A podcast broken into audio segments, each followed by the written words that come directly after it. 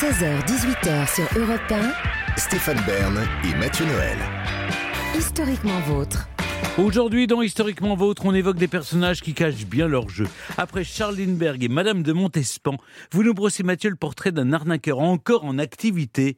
Shimon Ayut, dit l'arnaqueur de Tinder. Sur Tinder, vous le savez, Stéphane, on fait parfois de drôles de rencontres. Et alors, j'ai rencontré un type très Oui. charmant Oui. Qui s'appelle Oui. Bob l'éponge. Oui, mais en même temps, vous étiez bourré, Stéphane. Mais même à jeun, on fait c'est pas jamais à l'abri. Tinder qu'on rencontre Bob Ah, l'éponge. moi aussi, il y a des pseudos Ah oui. On n'est jamais à l'abri de se faire avoir. Combien de filles racontent être tombées dans le piège tendu par David Castello-Lopez qui, sur Tinder, se fait passer pour Laurent Mariotte Oui, sur Tinder, globalement, tout le monde ment. Mais certains euh, mentent quand même plus que d'autres. C'est le cas de mon Shimon Ayut. Ce nom vous dit peut-être rien, mais si vous avez Netflix, vous devez plutôt le connaître sous son faux nom, Simon Léviev. Car dans sa fausse vie, Simon n'est pas le fils d'une mère au foyer d'un quartier pauvre de Tel Aviv, non, il est le fils d'un mania du diamant russo-israélien Lev Leviev, sur les photos de famille duquel il s'est d'ailleurs incrusté grâce à Photoshop. Oh oui, mon personnage du jour est un fiefé filou dont vous pouvez découvrir l'incroyable histoire dans la série de Netflix intitulée L'arnaqueur de Tinder.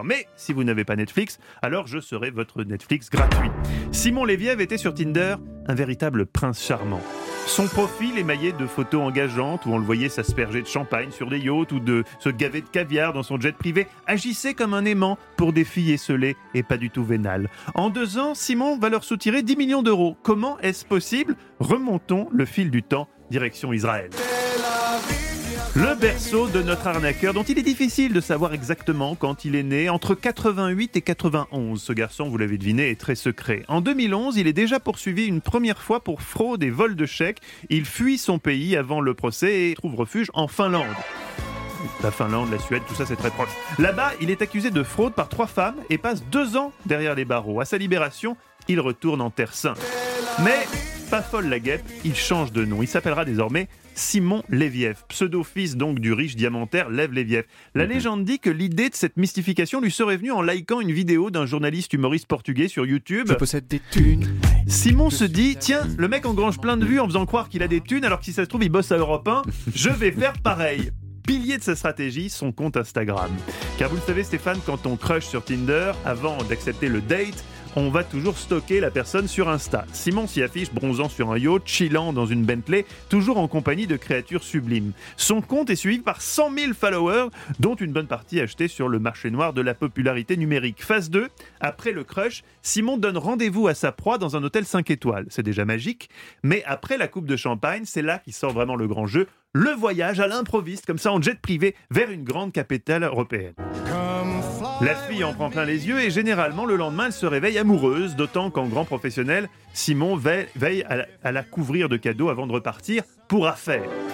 D'avoir trouvé l'homme de sa vie, la victime envisage alors très vite de fonder un foyer avec Simon, qui lui annonce d'ailleurs un budget illimité pour rechercher un appartement de luxe susceptible d'héberger leur future famille. À titre d'exemple, une des victimes, Cécile, raconte Il avait un charme fou, il m'a donné un budget de 15 000 euros par mois pour chercher notre futur appartement. Je n'avais aucune raison de douter de lui. J'étais sur un petit nuage, bien sûr, aucune raison de douter d'un mec que tu connais depuis deux jours et qui te file un budget de 15 000 boules pour trouver un appart. Bon, à l'heure des charges, le Simon est un grand malade de la manipulation puisque le schéma est donc le suivant. Une fois qu'il a laissé la première victime des rêves plein la tête, il fonce vers une autre capitale européenne, reproduire la même séquence avec une deuxième proie et ainsi de suite. Mais comment finance-t-il son train de vie, les jets, les hôtels? Eh bien, en faisant cracher au bassinet la première victime de la chaîne des victimes. C'est une pyramide de Ponzi, de la drague. Le scénario bien rodé est aussi hallucinant qu'immuable. Au bout de quelques semaines de promesses d'avenir commun, Simon envoie des photos mises en scène de lui ensanglanté. Avec son garde du corps, aka son complice, ils auraient été victimes d'une terrible agression. La voix tremblante, limite en larmes, il explique à la fille que des ennemis très dangereux sont à ses trousses, en veulent à son immense fortune, bloquent ses comptes, piratent ses cartes de crédit. Alors il a une toute petite faveur à demander à la femme de sa vie. L'espace de quelques semaines lui virer de l'argent sur un compte sécurisé que ses ennemis ne peuvent pas hacker. Et bien sûr, Stéphane, vous vous doutez bien que les, les sommes dont Simon a besoin ne sont pas transférables par Lydia. Non, il a besoin de 20 000, puis 30 000, puis rapidement 100 000 euros. Les malheureuses victimes, persuadées que la vie de leur prince charmant est en péril, n'hésitent pas, elles payent. Et comme elles ne sont souvent pas bien riches, elles s'endettent. L'une d'elles, la fameuse Cécile, toujours va lui verser 220 000 euros. Débute alors la troisième phase de l'arnaque. Salut, Après avoir envoyé des SMS tous les quarts d'heure pendant deux mois, soudain Simon disparaît des radars et de la vie de ses victimes. Ce schéma va fonctionner pendant deux ans, jusqu'à ce que Désespérées et bafouées, ces victimes commencent quand même à enquêter, à se rencontrer et à partager leur expérience. Ensemble, elles décident de confier leur histoire au journal norvégien Verdensgang, qui dévoile l'ampleur de l'arnaque et va inspirer le fameux documentaire Netflix. En juillet 2019, grâce à leur témoignage, Simon est arrêté en Grèce, puis extradé en Israël, où il est condamné à 15 mois de prison. Alors, il en fera que 5, puis il sera libéré par anticipation en raison de la crise sanitaire de 2020. Depuis, notre arnaqueur sans cœur vit entre Londres et Tel Aviv, dans la joie et la bonne humeur, avec une mannequin israélienne avec qui il dirige sans complexe une entreprise de conseil en ligne sous son véritable nom. Stupéfaction, vous l'imaginez, euh, de ce que Stéphane appelle Le groupe des pains bêches. mais qui sont avant tout des victimes, Stéphane. Cela mais- nous rend dingue. Des victimes. Cela nous rend dingue. Nous, nous avons pris perpétuité avec les crédits que nous devons rembourser, sans même parler du traumatisme d'avoir été trompé à ce point. Bah oui, quand même, Stéphane, vous pourriez faire preuve d'un peu de compassion. Ça peut arriver à Bah tout le monde. Vous-même, si je ne m'abuse, vous avez, vous avez déjà été victime d'un usurpateur d'identité. Souvenez-vous de l'histoire dite du jus de l'eau dans l'Eurostar. J'ai pris un Eurostar avec lui. et- Vous vous êtes retrouvé dans l'Eurostar face Ah oui, en famille.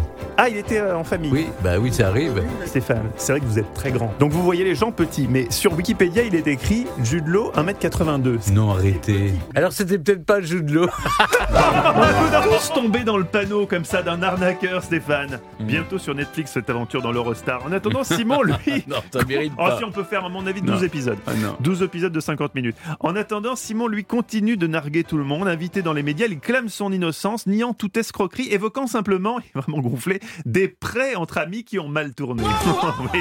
Au titre des rares motifs de satisfaction, on notera qu'il a quand même fini par se faire bannir de Tinder et le mois dernier, c'est lui qui s'est fait arnaquer. Il a voulu acheter la petite virgule bleue à côté de son nom sur Instagram, symbole des, des comptes certifiés, à une jeune femme qui se présentait comme employée chez Meta, sauf qu'elle l'était pas. 6600 euros dans le baba, Simon, c'est déjà ça, pas Ah. grand chose, mais bon, le meilleur est certainement à venir car son faux papa s'est réveillé aussi. Vous savez, c'est le, le diamantaire. Là, ça y est, il attaque en justice. Là, ça va peut-être faire mal.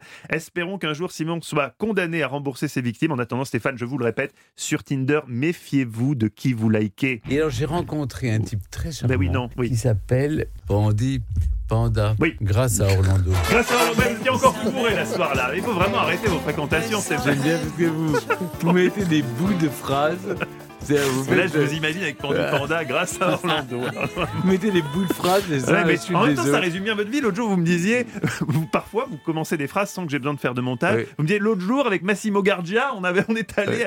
Oui. Il n'y a que vous qui Mais connaissez jour, c'est il y a Massimo Gardia. 25 ans. Oui, c'est à 25 ans, mais vous alliez chez Françoise Sagan pour voir Johnny Hallyday. Enfin, c'est Oui. des phrases aberrantes, si vous voulez. Donc Oui. là, mes montages, finalement, sont assez proches de la Oui. réalité. Bon.